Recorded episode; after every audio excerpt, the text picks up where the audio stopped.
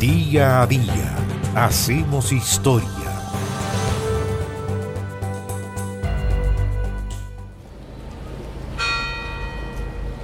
Su funeral paralizó Santiago. Convocó a una procesión multitudinaria en que participaron estudiantes y obreros. Se cuenta que asistieron más de 50.000 personas, cuando la capital tenía unos 500.000 habitantes. Fue el funeral del poeta José Domingo Gómez Rojas, que había fallecido el 29 de septiembre de 1920.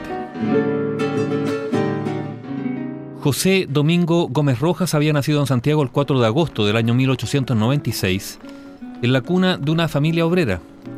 Su padre, Germán Gómez Guzmán, fue ebanista y su madre, Lucinda Rojas del Campo, trabajó como lavandera. José Domingo fue criado por su mamá, ya que su padre y su padrastro lo abandonaron tempranamente. En 1903 inició su enseñanza primaria en la Escuela Superior número 9 de Hombres y su educación secundaria la cursó en el Liceo número 4 de Hombres Manuel Barros Borgoño. Se inclinó tempranamente hacia la poesía. La mayor parte de su obra fue escrita entre 1902 y 1915. Durante sus primeros años, Gómez Rojas estuvo vinculado con sectores del cristianismo protestante, tiempo en que se hizo un ferviente opositor al catolicismo. Realizó sus primeras colaboraciones en El Heraldo, un periódico también conocido como El Heraldo Cristiano, perteneciente a la Liga Episcopal de la Costa del Pacífico. Pero pronto se fue acercando al anarquismo intelectual. En 1913 apareció Rebeldías Líricas, el único libro que publicó en vida. La mayor parte de las composiciones de ese poemario, influenciado por sus lecturas ácratas, la había escrito el año 1912.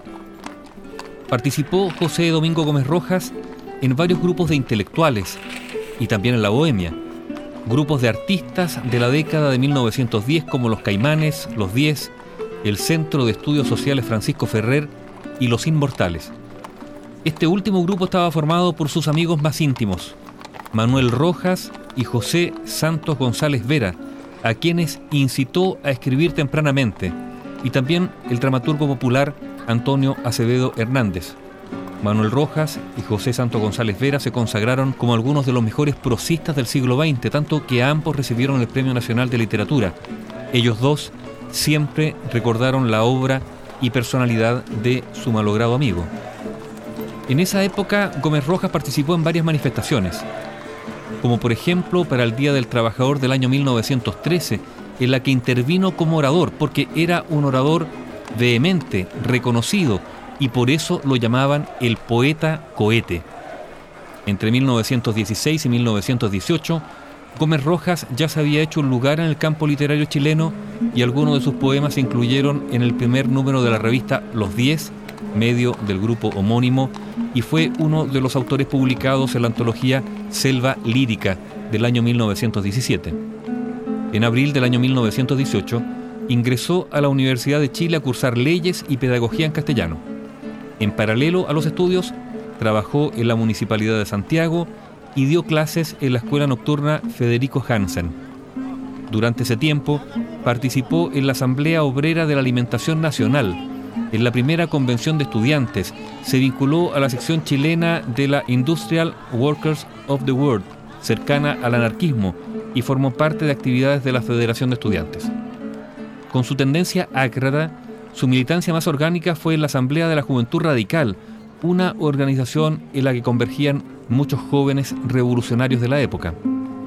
En julio del año 1920, Chile estaba en plena ebullición, con movilizaciones a lo largo de todo el país denominadas las Marchas del Hambre, convocadas justamente por la Asamblea Obrera de Alimentación Nacional.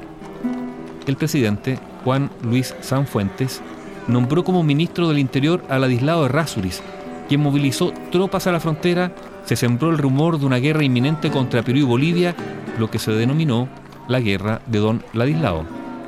Se decretó entonces la ley marcial. El ejército se hizo cargo de las ciudades, se perpetró el asalto a la Federación de Estudiantes de la Universidad de Chile y se reprimió severamente a los sectores anarquistas.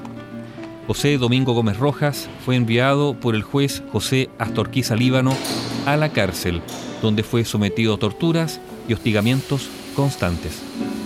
Su salud mental empezó a resentirse, era evidente, entonces se lo incomunicó en una celda especial. Eso fue para peor. Su estado se agravó.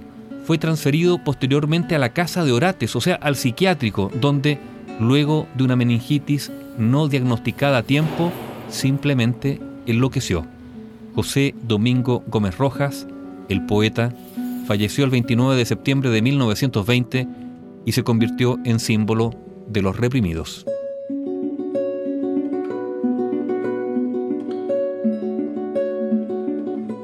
Bio, Bio la radio con memoria.